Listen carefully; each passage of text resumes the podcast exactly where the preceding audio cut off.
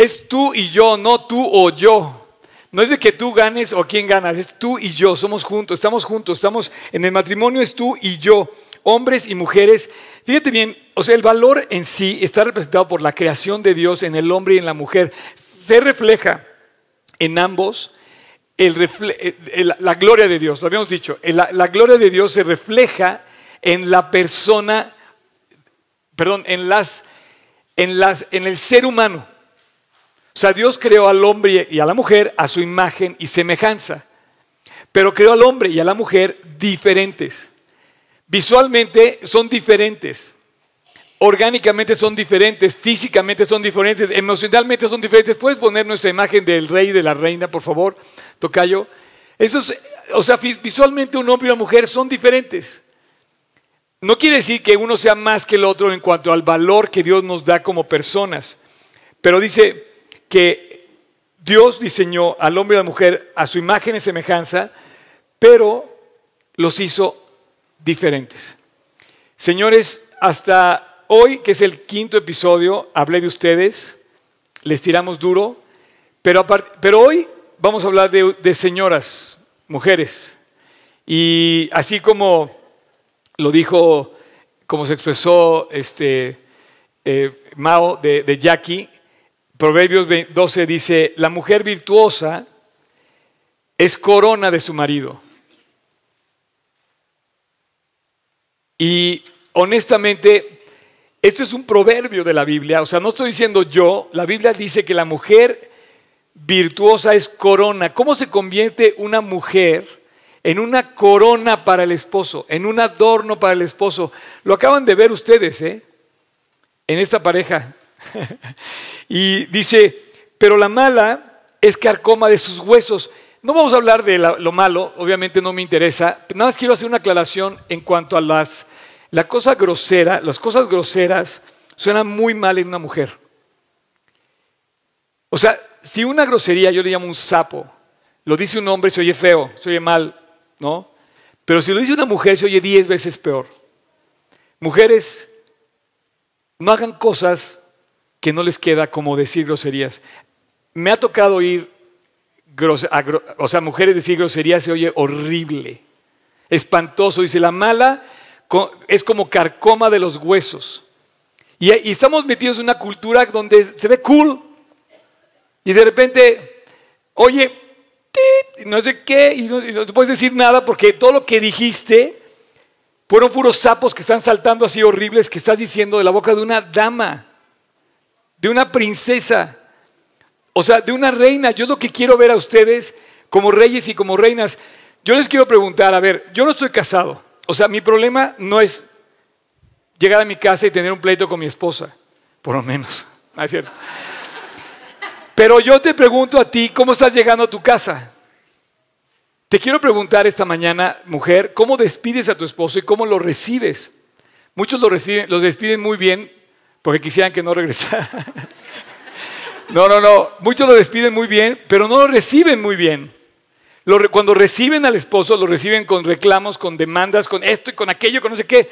Y vamos a ver hoy cómo es muy distinto, cómo la mujer virtuosa es corona de su marido y bueno, chavas, de verdad, lo grosero es muy grosero y más grosero y más feo en una mujer. Por favor, que se note que son creyentes, que se note que no hablen como no deben hablar. Y bueno, quiero empezar y me encanta estar, de verdad, no, cada vez que yo veo este lugar y veo aquí el domingo es el día que más me gusta, no porque sea un día especial, sino porque es el día que nos podemos congregar, ¿no? Nos podemos juntar, todo el mundo tiene menos tráfico, menos chamba, menos todo y nos vemos. Y aparte a través de la red nos podemos congregar y qué padre que podamos sembrar esto. Hoy vamos a hacer una cosa muy importante. ¿Cuándo has pensado tú que ayudar a tu marido es denigrante? Muchas veces hoy pensamos eso. La cultura de hoy piensa, pensamos que la mujer, si ayuda al marido, es algo que lo denigra. Y este, quiero aclarar, quiero abrir mi tema de la mujer. En ningún momento es eh, denigrante ayudar a alguien. ¿No? ¿Sí? ¿Quién me ayuda? ¿A ¿quién, quién un voluntario? No, hombre. Qué bárbaro. Ah, Toby, vente. Primer valiente. Ya con Él es mi tocayo. Pero si le dices Oscar, no te va a contestar. A ver, champ, me vas a ayudar a mí. Tú me vas a, jalar hacia arriba. Ok. ¿Qué hizo denigrar, denigrante eso? Nada, ¿verdad? Al contrario, mostró su amistad, me tendió la mano, me, ayudó a salir. Gracias, champ. Órale. No hay nada de denigrante, fíjate, pero sin embargo, cuando tú pones este versículo, Génesis 2, 18, donde la mujer empieza, dice que eh, Dios le dijo al hombre que no era bueno que estuviera solo. Esto quiere decir que Dios diseñó por su maravillosa eh, creatividad, diseñó que la humanidad surgiera de un hombre y una mujer. No puede surgir de otra cosa, de ninguna otra forma. La, humanidad completa, los 7 mil millones de habitantes que hay hoy en el mundo, han surgido porque un hombre y una mujer se juntaron. Y Dios dijo, no es bueno que esté sobre, solo el hombre, y dice, le haré ayuda idónea para él. Solo que muchas mujeres hoy oyen ese versículo y lo interpretan mal. Y muchos hombres usan ese versículo y lo interpretan peor.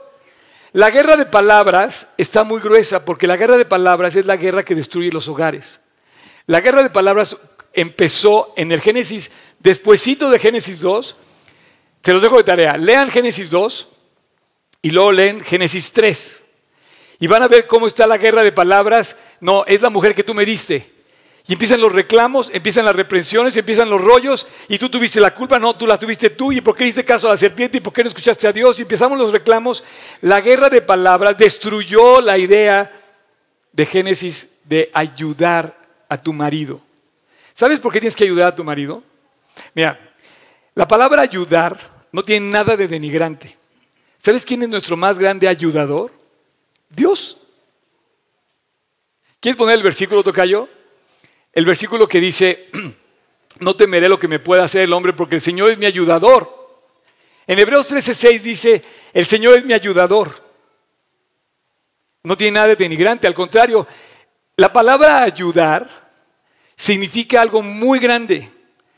Cuando tú ayudas a alguien es que muchas veces puede ser más grande que esa persona.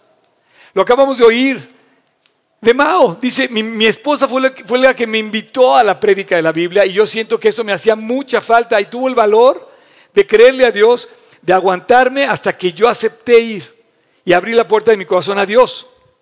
Cuando tú hablas de ayudar a alguien, y si tú puedes ayudar a alguien es porque tienes más fuerza, dinero, poder o algo. Y como el que tiene más de todo es Dios, Él es nuestro ayudador, no tenemos que tener temor de nada, porque Él es nuestro ayudador. Eso quiere decir que la palabra, vamos a volver otra vez a Génesis 2.18. Fíjense bien.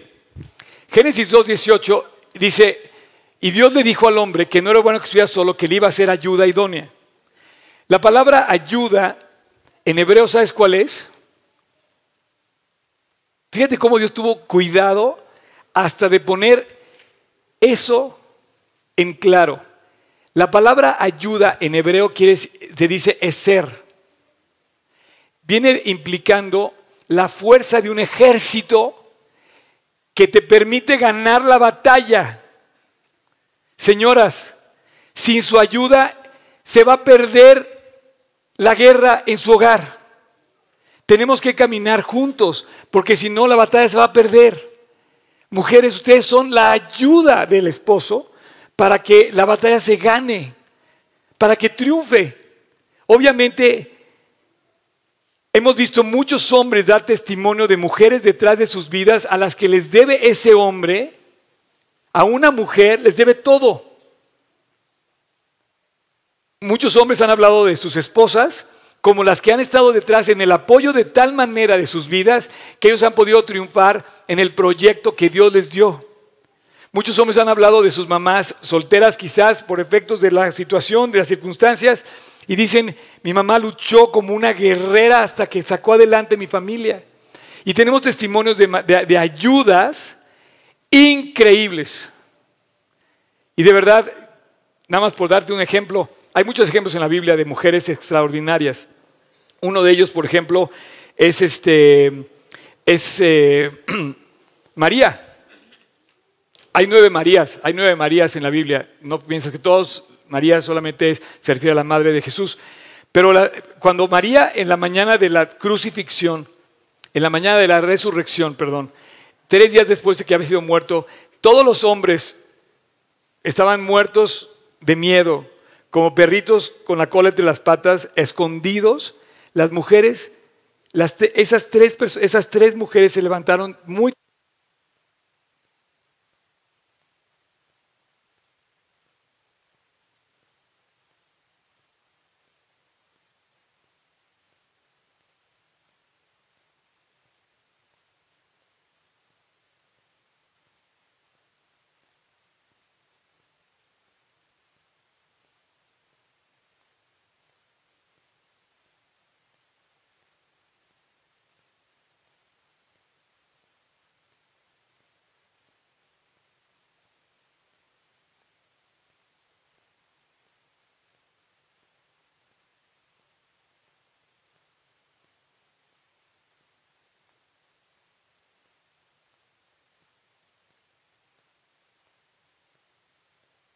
los medios para el logro de algo. Y cuatro, valerse de la cooperación o de la ayuda de alguien. Esto es algo increíble, sobre todo cuando estás hablando de tu hogar. Un esposo que sabe que su esposa está haciendo la labor que le corresponde, él puede ir a luchar y, y a enfrentarse con la vida sabiendo que su esposa está cuidando de su hogar. Yo tengo tristes historias de esposas que no cuidaron su papel de esposas y descuidaron su labor en el hogar y su familia fue un desastre. Y, el esposo me decía, ¿cómo hubiera querido que mi esposa me ayudara? No sé si tú seas de esos esposos que dicen, ¿cómo quisiera contar con la ayuda de mi esposo? Ahora, no quiere decir, y mujeres, no abierten piedras, lo hicimos con los hombres. Hombres, también, ¿tú quieres ser tratado como rey? Trátala como reina. Así es que Dios mismo es nuestro ayudador, no hay nada, de ninguna manera, nada denigrante en esto, es un complemento lo que Dios ha hecho con el hombre y la mujer, y físicamente son distintos. Eh, se le dio la autoridad al hombre, se le dio la responsabilidad al hombre, pero a la mujer se le dio también la, eh, estructura actual para hacer la ayuda del hombre. Esto lo tiene, lo vemos expresado en, el, en el, se los dejé de tarea en una de las tarjetas, en el capítulo 5 de Efesios. Si ustedes hicieron su tarea, ¿han hecho su tarea? Díganme que sí, por favor. No, no se oyen muy convencidos. La verdad es que la tarjeta lo hacemos muy... Eh, Tienen ahí a las tarjetas listas, ¿verdad? Ok. Eh, regálame una, Alex, porfa. Eh, la verdad, este detalle de la, de esta es una manera como de dejarte interactuar. Gracias. Yo en las noches, el domingo, me pongo a pensar en todos, no sé si estoy soñando, pero me pongo a pensar eh, los últimos tres domingos que hemos dejado las tarjetas o vamos a dejar la cuarta. Le digo, ¿cuántos matrimonios estarán ahorita eh, resurgiendo si estas tarjetas están cobrando, están eh, cobrando lo que tienen que cobrar ahí, no? Este, no es nada extraordinario, simplemente es obedecer lo que dice la Biblia y he estado tratando de poner ahí Cosas como esta, como la de Efesios 5. Efesios 5, en el versículo 33, uno de los pasajes que venían a las tarjetas completo, decía o dice que la mujer respete al marido y el marido ame a la mujer. ¿Lo puedes poner, Tocayo? Dice, porque Efesios 5:33 dice, por lo demás, cada uno de los hombres que están casados ame también a su mujer. Entonces nos dice, nos dice la posición que debemos tener como varones en la casa, es decir, tenemos que amar a la mujer. En toda la extensión de la palabra que lo describe precisamente ese versículo previamente, en el, desde el 21. Y después dice, pero la mujer respete al marido. Y aquí es donde brinca la, la mala interpretación de la guerra de palabras, porque por un lado, el marido se aprovecha de esta frase y por otro lado, la esposa no lo quiere interpretar como debe ser y no lo quiere. Entonces aquí empieza la guerra de palabras. La guerra de palabras que te digo surgió después de que el hombre pecó, el hombre y la mujer pecaron en el huerto del Edén. Pero necesitamos, necesitamos entender esta posición de la mujer. La posición del hombre es una, una posición que Dios te va a demandar de amar por encima de cualquier cosa a tu esposa. luchar, proteger, cuidar, proveer por encima de cualquier cosa a tu esposa. Si quieres mostrar amor a tus hijos, muestra el amor a tu esposa y tu hijo o tu hija se va a sentir amado al verte a ti amando a tu esposa. No me digas a mí y saques tu, capa, decíamos, de Superman, de que amas mucho a tus hijos, pero no amas a tu esposo o a tu esposa. Muchos se ponen la capa de Superman o de Superwoman diciendo que han dado todo por los hijos y no aman a su mujer.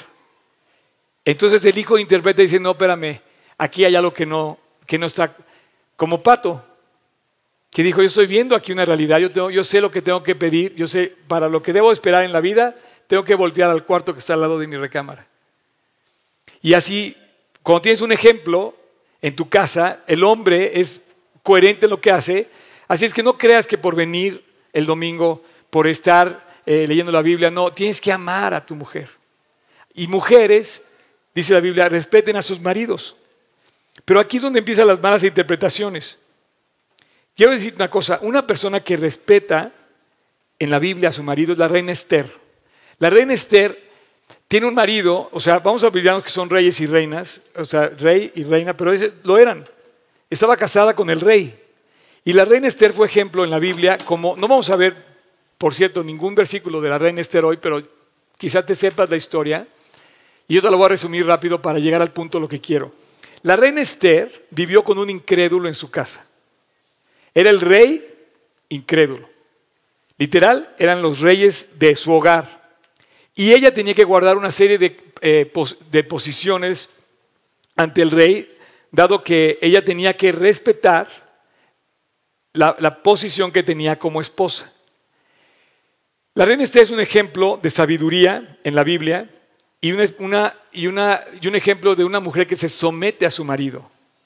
Sin embargo, fue expuesto como una mujer muy valiente en la Biblia para poder resolver un, un, problema enorme que tenía el pueblo de Israel, que ya ustedes saben la historia de que iban a matar a todo el mundo. Y entonces la escogen a ella y ella en su sabiduría eh, obedece, obedece eh, y decide respetar al marido y entonces se ve en una disyuntiva entre hacer lo que Dios le pedía o, em, ocultarlo del marido lo que estaba pasando.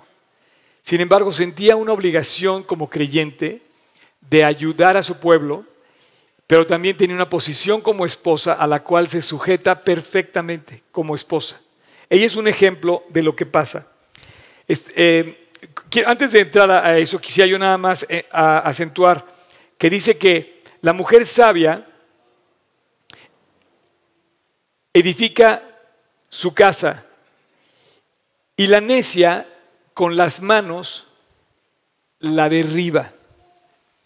Las manos de la mujer son algo muy especial, que hoy quisiera hablar de las manos, pero eh, y lo vamos a hacer, de hecho lo vamos a hacer, si me da tiempo yo creo que sí, lo voy a apurar, pero dice que la mujer construye su casa o la destruye. Eso lo dice la Biblia, con sus propias manos. Puedes hacer mucho.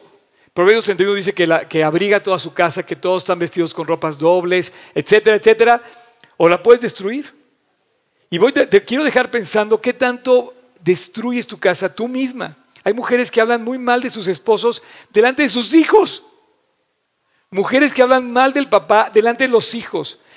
Como las piedras que le echaban posiblemente al esposo. Te digo, si tú le echas piedras así en tu casa a tu pareja, esa piedra es contra ti mismo.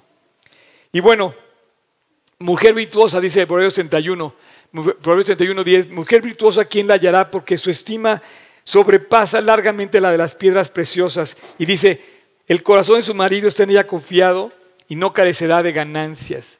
Mujer virtuosa, ¿quién la hallará? porque su estima es más que las piedras preciosas. El corazón de su marido está en ella confiado. Y yo te pregunto, ¿quién es una mujer virtuosa? Bueno, en la Biblia hay una mujer virtuosa, estamos hablando que es Esther. Entonces, Esther decide respetar a su marido por encima de todo, pero también decide obedecer a Dios por encima de todo. Y llega un momento en donde ella tiene que empezar a estar sus manos. Y yo quisiera empezar a hablar de las manos de la mujer. Las manos de la mujer son maravillosas. De verdad. Primero, yo quisiera que enfocáramos las manos de la mujer como Esther. Lo primero que hizo con sus manos no fue ir a tocar la puerta del rey. Rey, escúchame, tenemos que hablar. No, no, no. Sus manos se unieron y se puso a orar. ¿Cuántas esposas aquí presentes y que me están viendo han dejado de hacer esto y sus esposos deberían haber primero recibido la dulzura, el afecto de esas manos que oran por él? Yo te pregunto, ¿oras por tu esposo?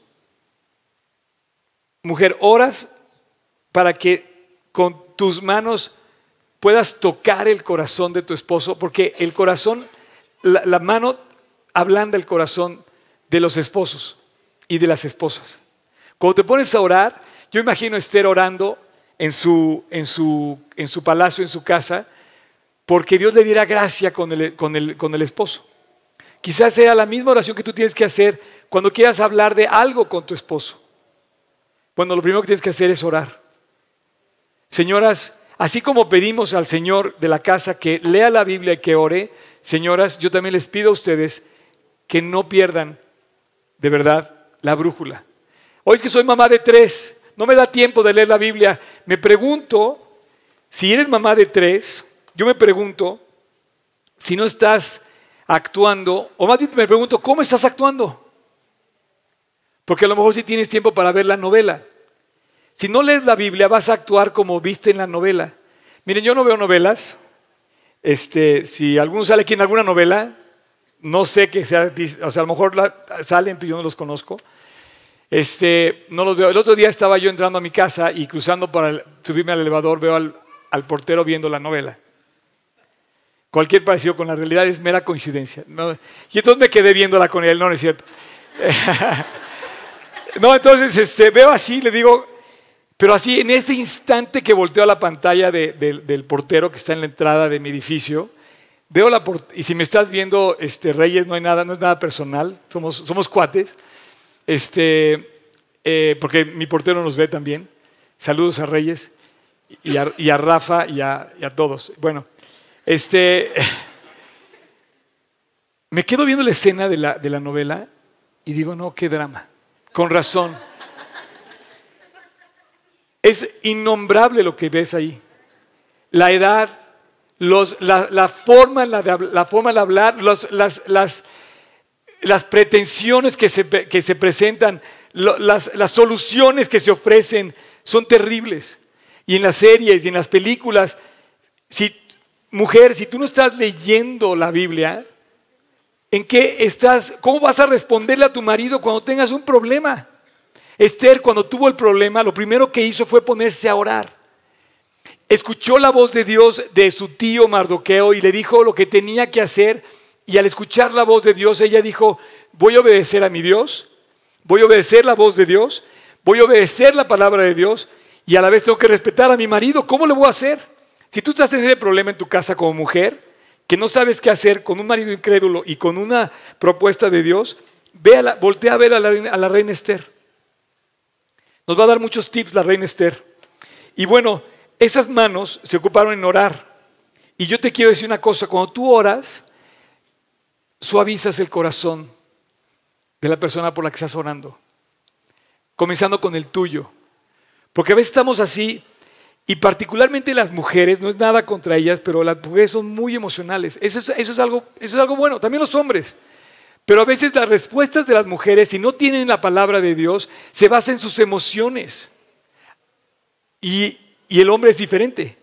Pero queremos entrar en una discusión y la mujer va a usar mucho de la emoción. Yo te quiero pedir que uses más de la palabra y más de la oración. Y cuando ores por él, no ores nada más porque lo cambia a Él. Ora porque te cambia a ti también. En serio. A veces oramos para que, no, Señor, es que mi esposo está muy mal. Y yo estoy muy bien, ¿no? No, no, no. Ora para que también te cambie a ti, ora para que Dios lo bendiga, para que Dios lo proteja, para que Dios lo prospere, para que Dios lo guarde, para que Dios le dé, este, para que se acerque a Dios, para que le dé decisiones. Y cuando ores por él, ¿sabes qué va a pasar? Vas a empezar a ver surgir el proyecto de Dios en tu hogar y hacer sentir a tu esposo amado, apoyado, ayudado. Cuando menos vas a ver que estás orando por él.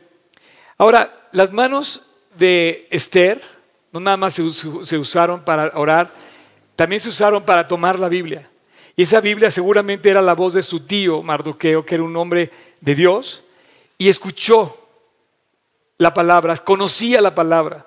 Yo te quiero preguntar, esposa, de quien seas esposa, ¿cuántos capítulos de la Biblia lees al día? Porque le hace falta ese consejo sabio a tu esposo. Esa ayuda idónea surge del corazón de Dios cuando tú lees la palabra. Muchos esposos me han dicho es que me gustaría que mi esposa leyera más. Y eso es, en serio. Y muchos esposos han, esposas me han dicho lo mismo los esposos, me gustaría que su esposo leyera bien. Entonces vamos a, vamos a la par. Pero tienes que leer la Biblia. Me dices, oye, no, es que no puedo leer cuatro capítulos porque tengo tres hijos. Pues hace tiempo, pero tienes que tener un lugar en tu vida para Dios. Está muy padre lo que has hecho. Dios te ha dado muchas cosas, te dio un gran palacio, te dio una gran este, vida. ¿Y Dios? Es momento de que tú lo te acerques a Él como mujer, que tengas tu tiempo con Dios. Entonces ella oró, ella tomó la Biblia con sus manos, pero ¿sabes también qué hizo con sus manos? Tocó. Las manos de la mujer tocan muchas cosas. Y el afecto se manifiesta en las manos en esas caricias. Y muchas veces tenemos el hábito solamente de despedir al hombre y decirle, espero que no regrese, ¿no es cierto? No, no, no, yo no sé qué es vivir en, yo no sé qué es vivir con un matrimonio, yo soy soltero. Señores, yo no tengo su problema. Pero, pero yo sé que Dios puede hacer mucho más.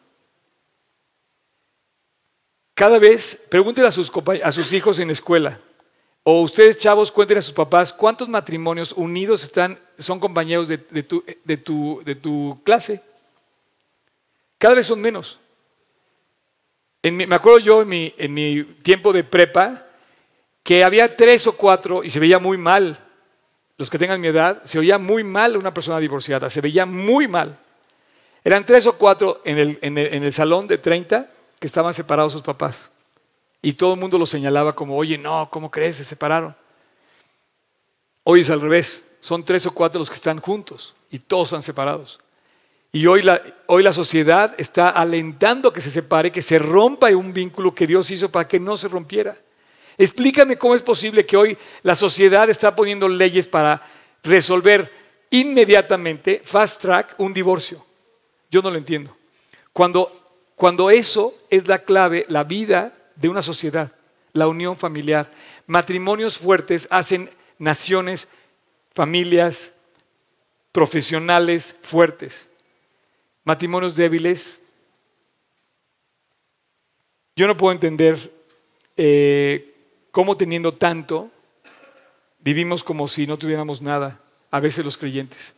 Pero no es problema de Dios, es problema de las personas que no han decidido obedecer, como lo hizo Esther. Esther, fíjate que no solamente despedía al rey con caricias y con cariño, también lo, recibía de una manera muy especial. Yo te pregunto, vamos a hablar aquí ya de qué pasa en la casa. Labores hogareñas increíbles que tienes, que todo el mundo menosprecia, que el diablo te hace pensar que hay que menospreciar, que es denigrante una labor en el hogar. Señores y señoras, es increíble la labor del hogar. Increíble. Yo, anhelar, yo, yo anhelaría haber tenido una familia como la de muchos de ustedes que tienen una casa y un hogar. Ustedes saben, bueno, ahorita vamos a abrir. Pero quiero decir esto, quiero decir esto. Eh, muchas personas se despiden del esposo, pero cuando regresa a casa, le demandan, le piden, le exigen, le dicen y lo critican y le dicen y lo regañan y lo aporrean. Entonces el cuate llega todo acá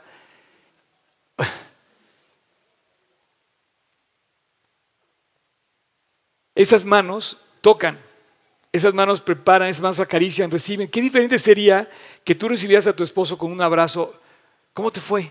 Pásale, vente, cuéntame. ¿Por qué volteas a ver a Jackie?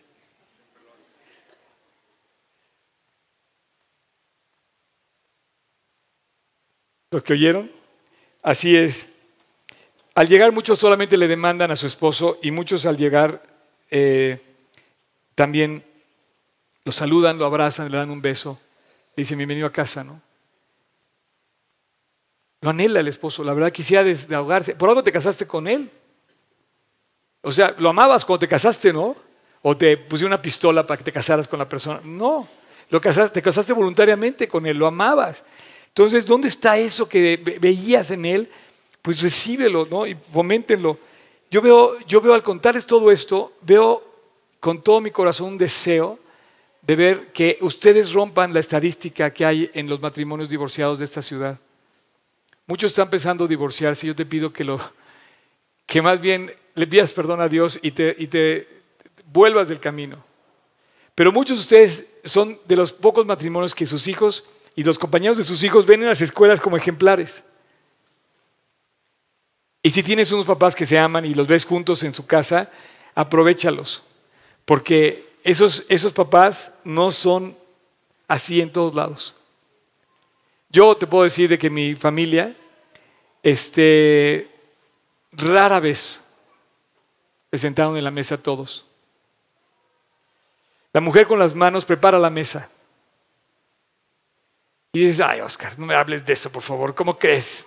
Lavo trastes todos los días y. No, no, no. Tú saques amarguras. Enfócate en lo que es precioso de la mesa del hogar. ¿Sabes por qué hay una mesa en tu hogar? No sé, no sé qué te. Cuando compraste, ¿qué compraste primero? La cama. Tienes que dormir. Dormir. ¿Ok? Pero ¿qué compraste después? A ver, ¿sí o no compraste después el comedor? Necesitabas sentarte a comer. ¿Estás de acuerdo? La, mesa de la casa, lo que muchas personas es denigrante, la mesa de la casa es el corazón del hogar. Y la mujer con sus manos prepara la mesa, la prepara, la adorna. Mira, como hombre tú puedes llegar a comerte un sándwich de donde sea, parado, mal envuelto, mal, mal cocido, mal tostado, lo que quieras. Pero qué diferencia es llegar a una casa que ves el touch de una mujer, que dices, wow, eso es increíble, ¿no? Y de hecho ahí están todos las bloggers increíbles que hay para poner todo, cada vez hay más ideas, ¿verdad? Para poner en tu casa. Y no necesitas mucho dinero, solamente necesitas corazón. Pero de esa manera tú tocas el corazón de tu esposo. Ahora, analízalo. El corazón del hogar está en la mesa. No está cada quien en su cuarto, no está en la tele, no está en la cocina. Bueno, puede estar en la cocina de alguna manera lo que generas para la mesa, pero está en la mesa. Y eso es precioso. La mujer con sus manos pone la mesa y la verdad, eh, la mesa provee de tiempos que no existen en otras partes de la habitación de la casa. Ponte a pensar, si si todos se juntan a comer, dime si no es precioso. Tener a los hijos, tener al esposo en el momento y a comer. Nadie tiene que trabajar, nadie tiene que sacar el, sable para, para cortar. No, no, no, ya están ahí trabajando, digo, perdón, compartiendo y se ve la comunión.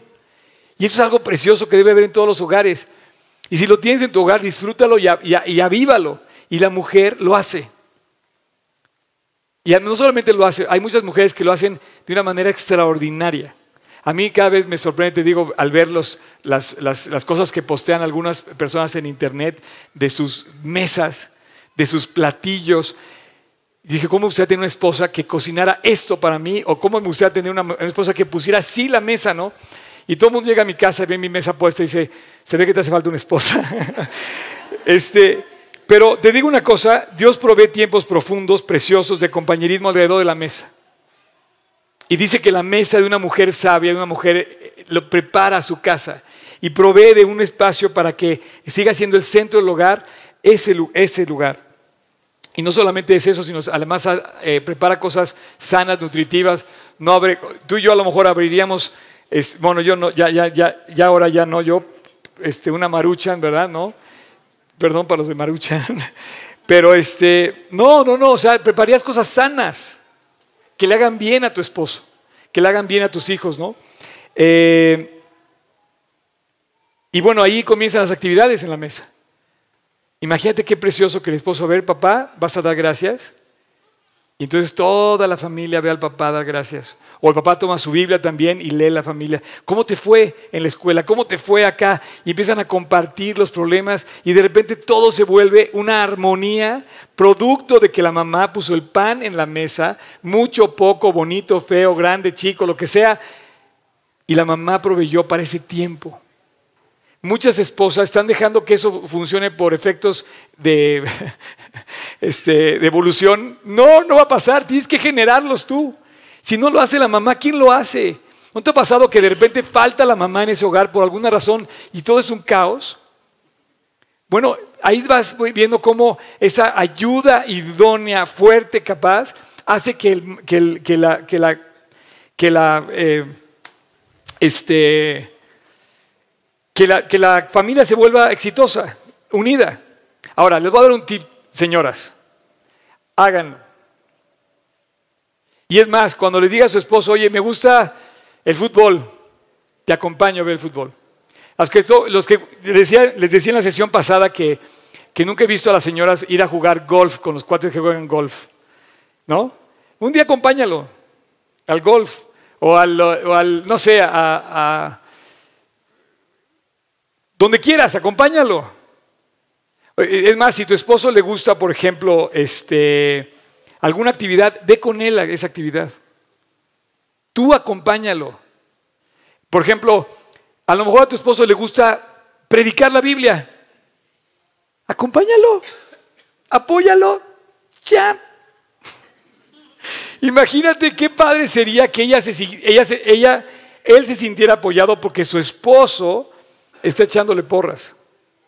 Imagínate que a tu esposo le gusta, por ejemplo, no sé, este, una actividad, la que tú quieras, este, y tú la acompañas. El día que a ti te haga falta ir a Liverpool, a Palacio de Hierro, de compras, dile, oye, ¿me acompañas de compras? y te voy a decir una cosa, te va a acompañar. Y va a ser precioso verlo comprarte el vestido y vete comprar los zapatos. Te digo por qué. Yo creo que no hay nada más hermoso para una mujer o para un hombre, como lo quieras ver, del lado que lo quieras ver. Pero a mí, en lo personal, como hombre, me gustaría que mi esposa se pusiera lo que a mí me gusta. Entonces, a mí, a mí me gustaría que mi esposa me preguntara, oye, ¿te gustó el vestido que me compré? No. Y no se ofendiera. Y entonces me dijera, ¿sabes qué? Acompáñame y lo cambiamos con un poquito de suerte te compra dos. Así es que, hazme caso. O sea, yo te aseguro que si vas con él, te aseguro, va a ser increíble. Además, imagínate, imagínate que, que te vista tu esposa como tú no te quieres que se vista. Tú debes de estar vestida para él. ¿Para quién más te debes vestir sino para que le gustes a él? A nadie más le debes gustar más que a él. Es más, no estoy pensando en esto, pero si alguna vez he pensado, mi esposa, me gustaría que el día de su boda, yo le escogiera el vestido de bodas.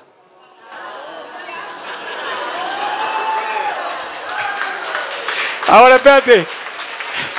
Ya sabía. Perdón, Betir, ya sabía que iba a pasar esto, ya sabía. No, no, no. ¿Por qué? Porque, no, es que dicen, no, es que los, novios no deben de ver el vestido que es de mala suerte. No, no, no. Yo quisiera que el, recordar siempre ese día, oye, es que no me gustó cómo ibas vestida, imagínate. En tu boda, para recordarlo siempre. No, yo, yo creo que no hay nada más hermoso que tú agrades a tu esposo. Que tú agrades a tu esposo en cómo te vistes, cómo te pintas, cómo te arreglas.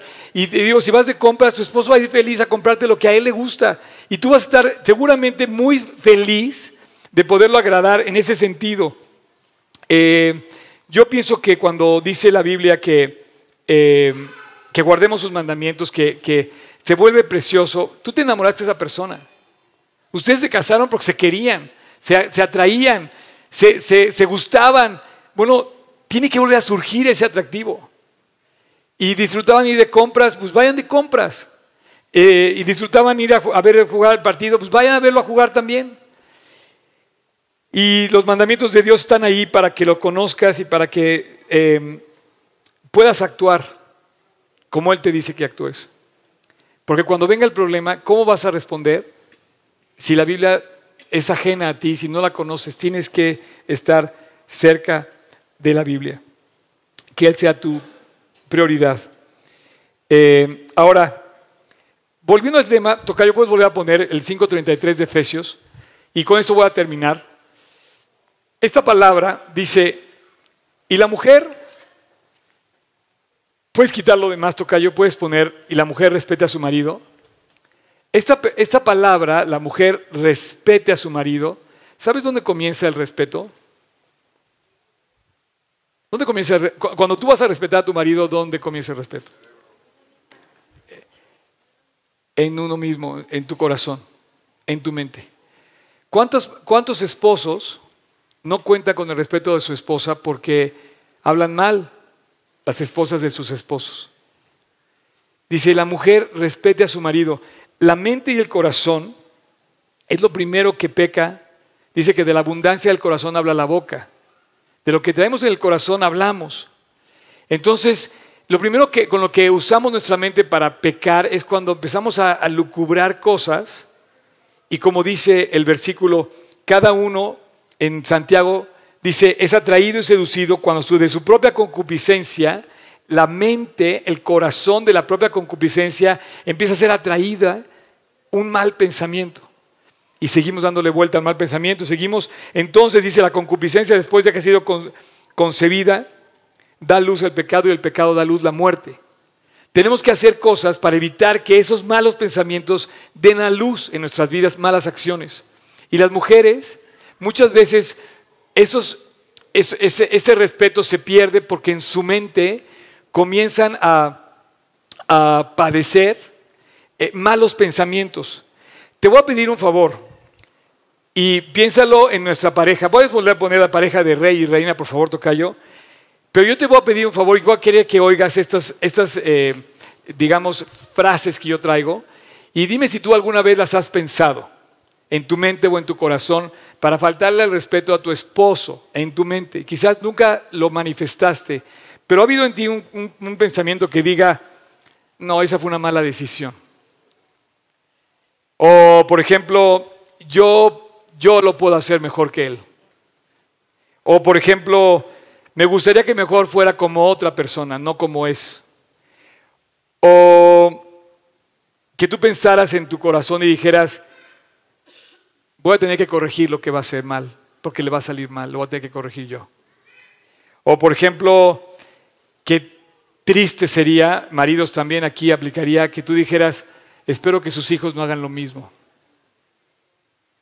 Maridos, ojalá que esto no lo digan de ti. O sea, que no sean igual a ti. Hay muchos que dicen, espero que sus hijos no sean igual que él. Eh, o que también hayas pensado cuando no está él en casa, estamos más a gusto. Eso es falta de respeto.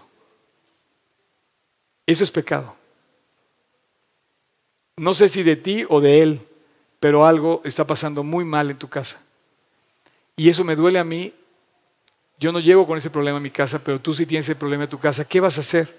O por ejemplo que digas, mejor ni le digo para no meterme en problemas.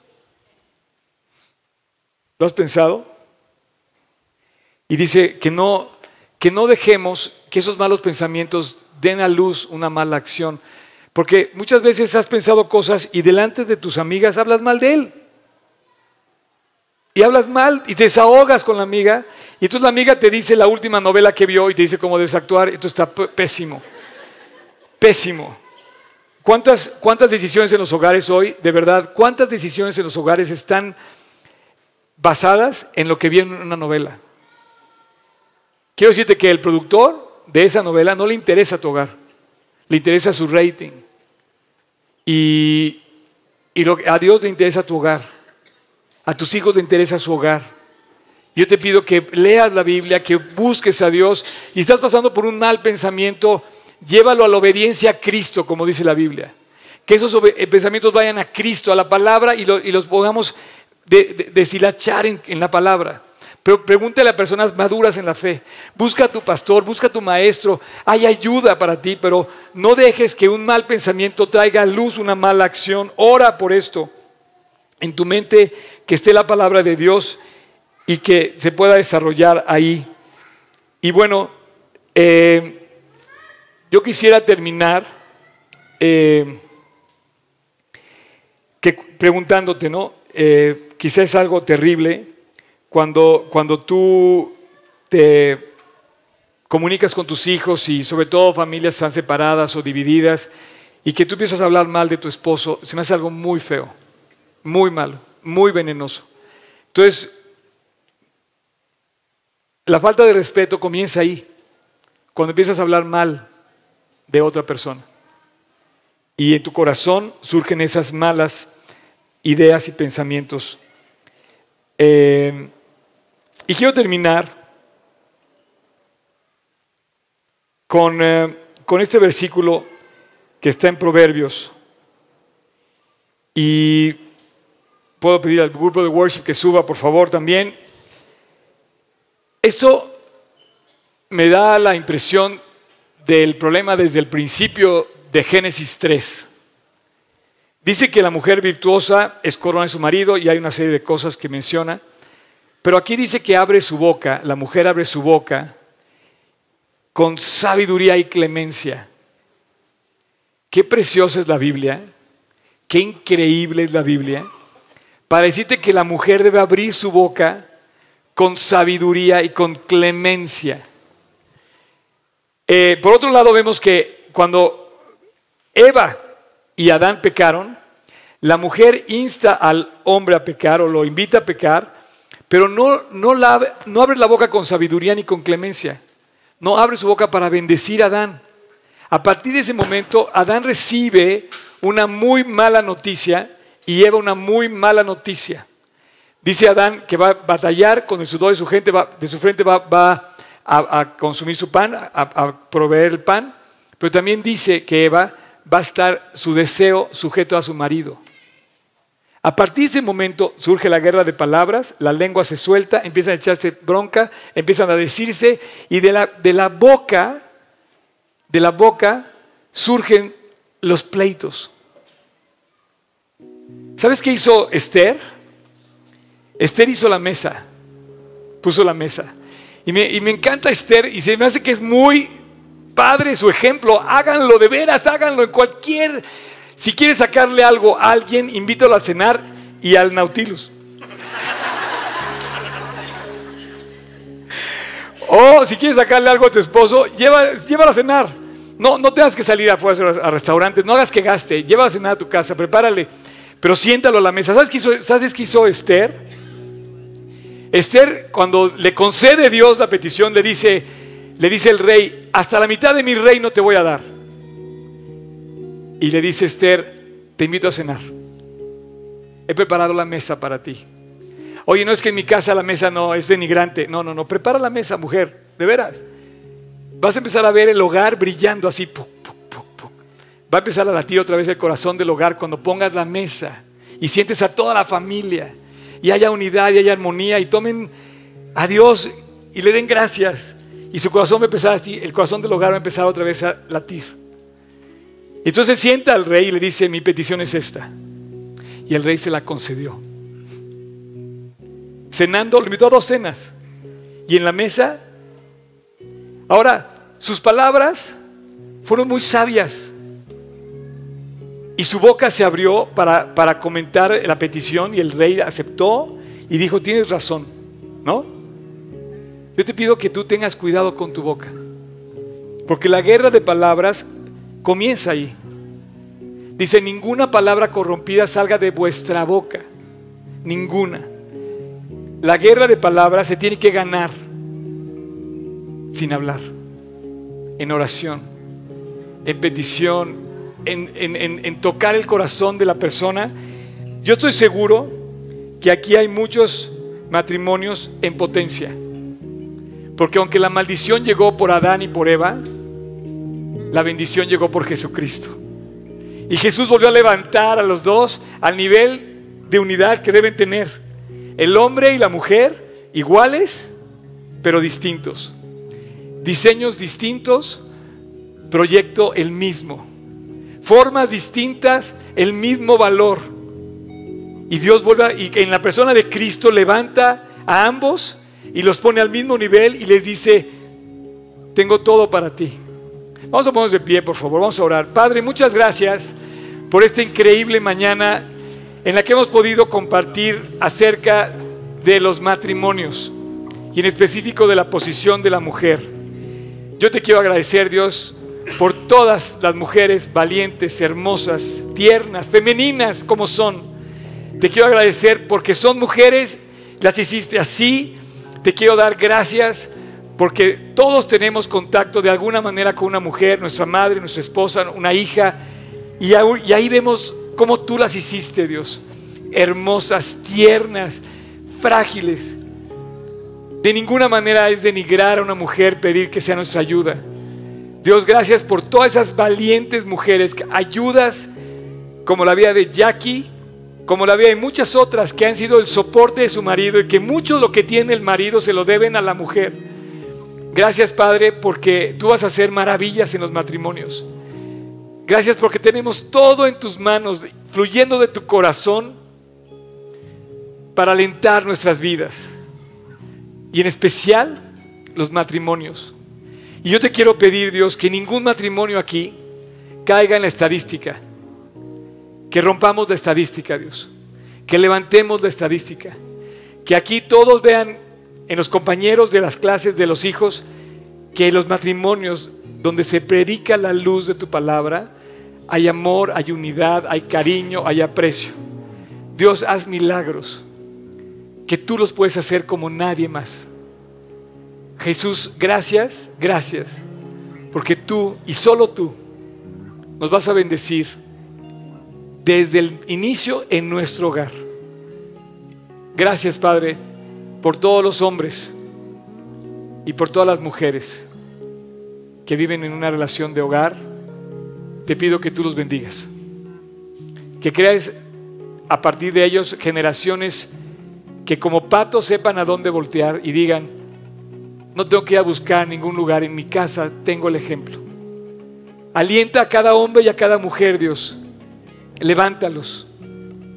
Y te doy muchísimas gracias por concederme el privilegio de estar aquí hoy predicando tu preciosa palabra, Dios, la que cambia, la que transforma. Eres tú.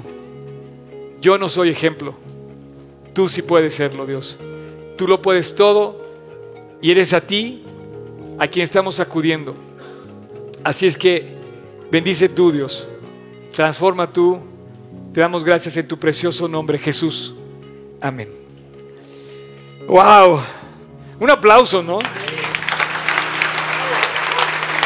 Si viera cómo estoy, oigan, vamos a repartirlos. Ahora sí, necesito acción. Vengan, pasen los que van a entregar eh, sus, sobres, sus tareas. Eh, todos tienen, Job, repártenle unas allá también a, alguien, a, a, este memo puede dar también. A ver, pueden levantar la mano los, los esposos que estén aquí presentes para, aquí, aquí hay uno. A ver, necesito, yo también que me pasen unos cuantos, por favor. Champ, pásame unos, pásame unos. Pasa, pide más. A ver. Va, champion. Eso es todo. Esta tarea de hoy en la noche, no la abran, ¿eh? No vayan a hacer, no vayan a hacer trampa. La abren hasta en la noche, ¿ok? ¿Sale? Eh, no la puedes abrir. Le dice a Luigi que te explique. Órale. ¿Quién más? ¿Quién más falta? ¿Pero estás casada? Perfecto. Si es para los casados, ¿eh? Yo por eso no me llevo ni una. A ver, ¿quién más falta? ¿Quién más falta por atrás? Diego, ¿no? ¿Todavía no? ¿Cómo estás, Diego? ¿Bien? A ver, ¿quién más? Levante la mano. ¿Quién falta? Aquí, otra persona. ¿Nadie más? ¿Ya todos llevan? Bueno, señores y señoras, Dios puede hacer lo que nadie puede hacer. Yo no sé qué estás viviendo, pero sí sé a quien Dios servimos y que Dios predicamos. Él nos alienta, nos cambia desde el corazón. La vida fluye de Él, el diseño fluye de Él, El matrimonio Él lo inventó y seguramente tiene la fórmula para sacarte adelante. Dios te bendiga. Estamos viendo.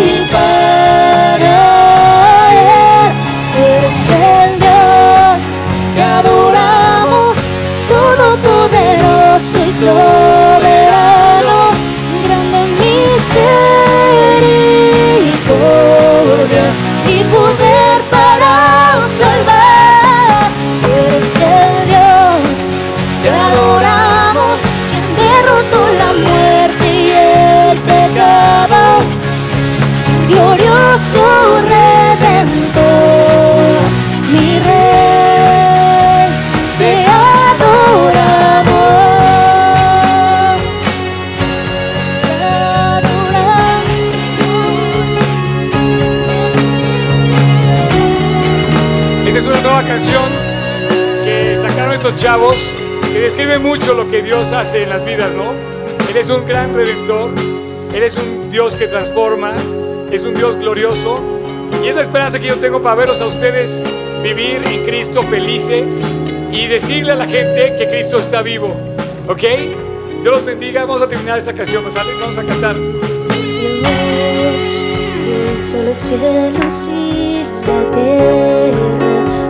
poder de su palabra y reina con autoridad.